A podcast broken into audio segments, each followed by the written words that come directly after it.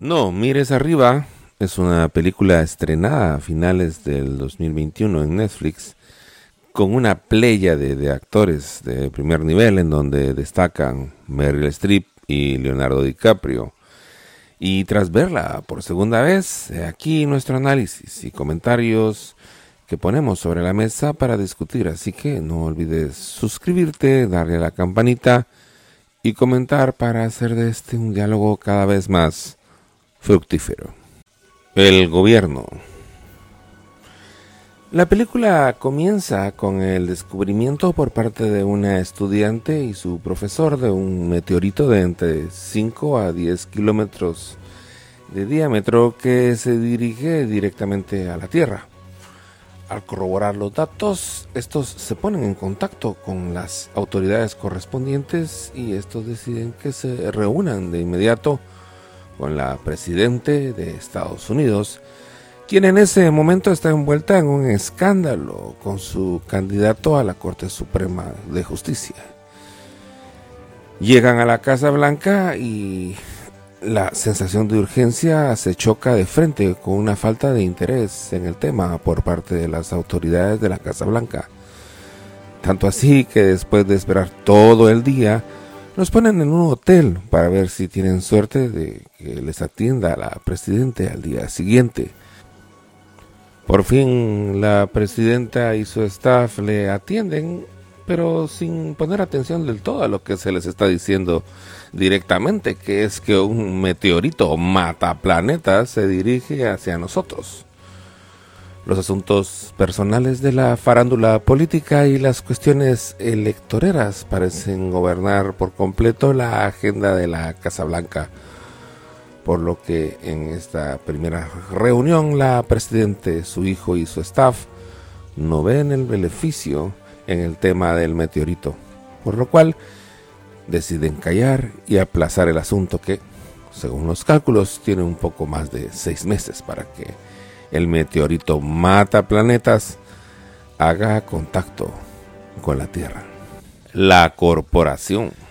Aparece el dueño de una megacorporación de tecnología que se llama Bash, mostrando en una conferencia el último modelo de un smartphone que lo introduce rodeado de niños, confesando que fue un niño muy solitario y que siempre quiso compañía y es por eso que muestra cómo el nuevo modelo de smartphone analiza tu estado de ánimo por medio de tus signos vitales para luego mostrarte un video que te ayude a compensar esa situación psicológica que vives. Y al mismo tiempo te hace una cita con un psicólogo y te lo agenda. Todo de manera automática, mostrando con esto cómo esta compañía es invasiva con los usuarios. Otro ejemplo de ello es cuando se reconcilian dos artistas delante de la cámara del noticiario. El smartphone de uno de los hijos del profesor, que ve junto a su hermano y a su madre en vivo la reconciliación, compra automáticamente la canción de uno de los artistas sin autorización alguna. O sea, la sociedad le permite cada vez más esa invasión a la privacidad y al manejo de sus necesidades porque parece que son situaciones inofensivas y de entretenimiento. Regresando a la conferencia de presentación del nuevo modelo del smartphone, el dueño muestra su falta de sensibilidad y empatía cuando una de las niñas que le acompañaba en el escenario le dice que lo ama y este no le pone la más mínima atención. Está metido en su mundo. Se siente un iluminado. Medios de información. Tras no tener la atención del gobierno, la estudiante, el profesor y el jefe de la agencia estatal encargada de los meteoritos deciden de ir a los medios para dar la voz de alerta a la sociedad en general y así presionar a que el gobierno tome cartas en el asunto. Consiguen el espacio en un programa de máximo rating.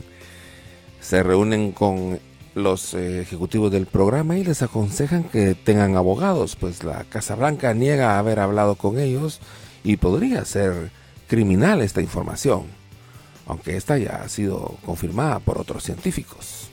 A lo que el profesor comenta, ¿Cómo puede ser criminal decirle a la gente lo que vimos? Decirle la verdad. Llegan a las instalaciones del estudio de transmisión del programa y nadie parece estar enterado de las dimensiones de lo que sucede con lo del meteorito. Y les anuncian que primero se hablará del escándalo sexual de la Casa Blanca, luego de la ruptura amorosa entre dos artistas pop, y luego van ellos para hablar de ciencia. En la parte de las estrellas pop se muestra el efecto de la viralidad en la sociedad a través de las redes sociales y cómo los relatos de entretenimiento gobiernan la conciencia de una sociedad que sigue paso a paso los acontecimientos de un hecho sin ninguna relevancia. Viene el turno pues de los científicos y el meteorito y vemos un desfase entre lo que los científicos quieren decir y lo que los entretenedores interpretan y traducen, por así decirlo, al público, ya que les están diciendo que un cometa se dirige a la Tierra y estos hacen eh, bromas y no parecen escuchar ni dimensionar la gravedad de la situación. La estudiante pierde la calma y grita desesperada, lo que de inmediato causa una viralidad de desaprobación de su imagen y casi de inmediato empiezan a aparecer los memes. El doctor logra explicar la idea quejándose de que quieren suavizar eh, lo que se está diciendo, tras lo cual la entretenedora dice, es lo que hacemos aquí, alivianamos las noticias. Al eh, terminar como si nada, eh, van con los ejecutivos del, medio de comunicación a hacer el análisis de redes sociales y se dan cuenta de que la noticia fue intrascendente, que estuvo abajo de la atención del tráfico y del clima, mostrando acá que es la sociedad entera la que está idiotizada y no está atenta a la realidad. Y les reclaman de que mientras lo decían al aire, la directora de la NASA había negado esa información por medio de su directora, quien resulta que es una ex, anestesióloga y gran contribuyente a la campaña de la presidente. La opinión pública.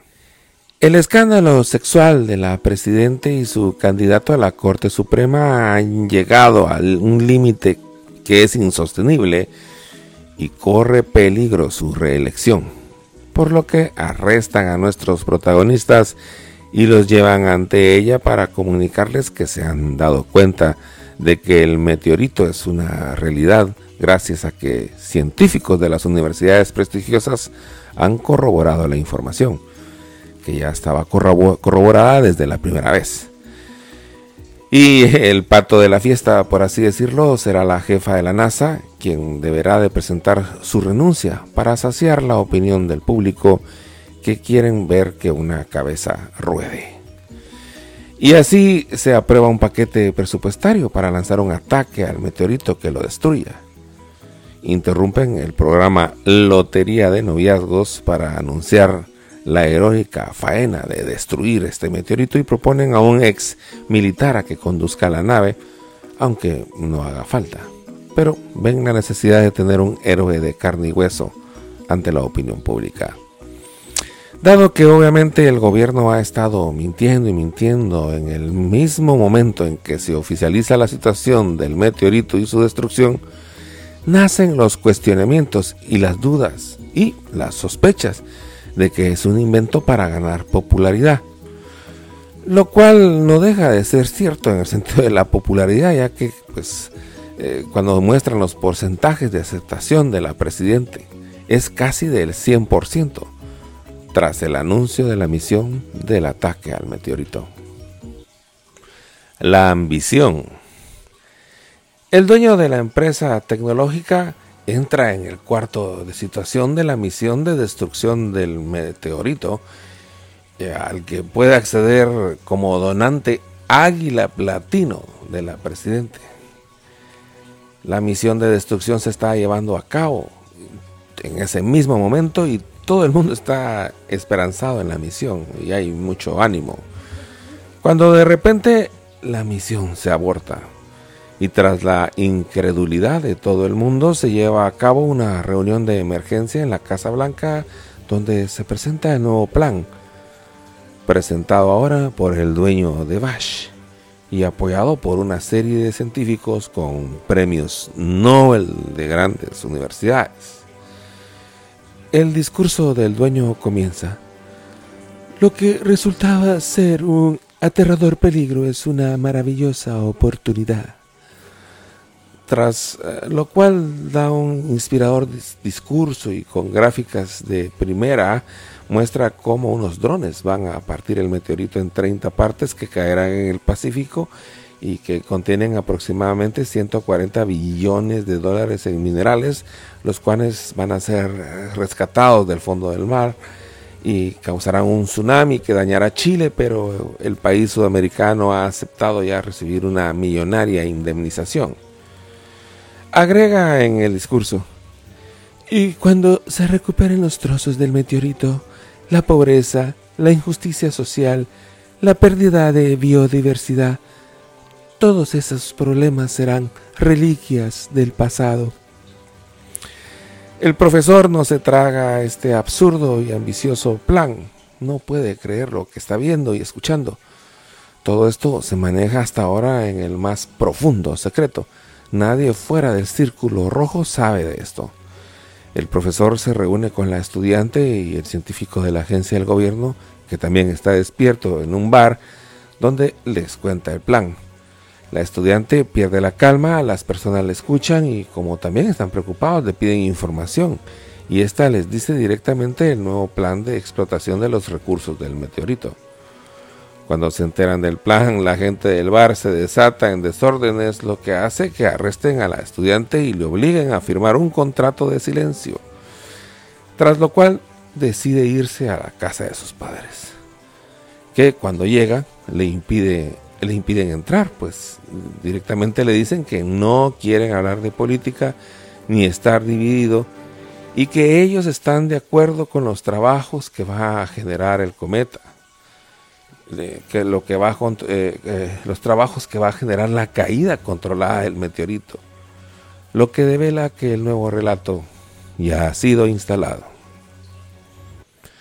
La contracultura. Mientras eh, el profesor sirve de vocero del nuevo plan, anunciando la hotline en donde si tienes suerte, uno de los científicos te atenderán para explicarte el plan de que qué van a hacer con el meteorito, la estudiante para trabajando en un market de cajera en donde atiende a unos jóvenes que aunque manejan las redes sociales no están dentro de los relatos dominantes. Reconocen a la estudiante y le cuentan de que es una heroína entre su comunidad de desadaptados. La invitan a un punto de reunión donde parecen hacer lo que quieren rompen cosas, una cultura punk, por así decirlo. La estudiante y el punk se besan. Total, ¿qué? La evolución. Están revisando los drones gigantes que destruirán supuestamente al meteorito, el profesor, el dueño y la presidente. El profesor le empieza a indicar sus dudas de llevar a cabo este plan, ya que es un riesgo muy grande por un negocio. Palabra esta, negocio, que indigna al dueño y le dice, ¿negocio? ¿Negocio? Esto es evolución. Tras lo cual muestra su molestia sacándole en cara de que tiene más de 40 millones de datos de él y que sus algoritmos que determinan los ocho tipos fundamentales de consumidores han llegado a la conclusión de que usted es un idealista y piensa que lo motivan las convicciones éticas, pero solo corre hacia el placer y se aleja del dolor, como ratón de campo. Y le predice que su algoritmo le ha indicado que va a morir solo. El dueño se marcha y la presidente le reclama y le menciona que se tranquilice, que ahora está con los mayores mientras fuma un cigarro con un rótulo atrás que dice flamable. El relato. El profesor pierde la paciencia mientras está en vivo en la cadena de noticias y les dice, ¿podrían de dejar de ser tan agradables? Sorry, pero no todo debe de sonar inteligente, encantador o adorable todo el tiempo. A veces debemos de ser capaces de decirnos las cosas y tenemos que escucharlas. Tras lo cual es arrestado y puesto en la calle. Toma su camino a su casa. Mientras tanto, en un techo, la estudiante y el Pong se están amando. El Pong le confiesa que es religioso y que pues, por favor no se lo cuente a nadie. De repente, al ver al cielo, se empieza a ver a simple vista el cometa. El punk reza. Ya no se puede negar lo evidente. Solo es necesario levantar la mirada al cielo y ver el cometa que se avecina. Y empiezan a hacer una campaña para que miren arriba y ya. Pero al mismo tiempo empieza una campaña liderada por la presidente donde invita a no mirar arriba, poniendo una serie de motivos ridículos que resultan efectivos en una parte de la sociedad que está ciega por el divisionismo político. La Casa Blanca está desesperada, ya no tiene qué hacer, ya no saben qué hacer. La presidente baila, el hijo habla de más, solo están haciendo tiempo. Y para cuando la multitud se da cuenta de que les han mentido, pues con solo ver para arriba el cometa se ve, pues ya es hora del lanzamiento de la misión. La campaña de Mira Arriba logra que otros países eh, planeen enviar una misión de destrucción del meteoro, pero la base de lanzamiento es atacada por las fuerzas de Estados Unidos, tras lo cual pues, ya no hay nada más que hacer. Solo queda la misión de Bash.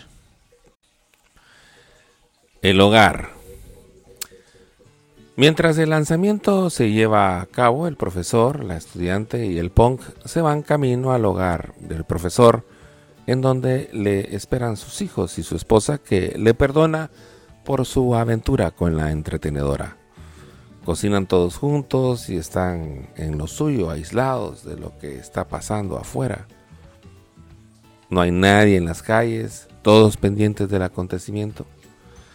Eh, empieza la misión y de salida fallan algunos cohetes, pero el dueño dice que está dentro del rango de posibilidades. La mayoría de cohetes con drones logra despegar, varios drones se posan en la superficie del meteoro y algunos no logran anclarse y colocar el explosivo y de repente una explosión evita que se siga teniendo información de los resultados de esa explosión. La presidente recibe el informe de parte de otro país que confirma que el meteoro no se ha destruido.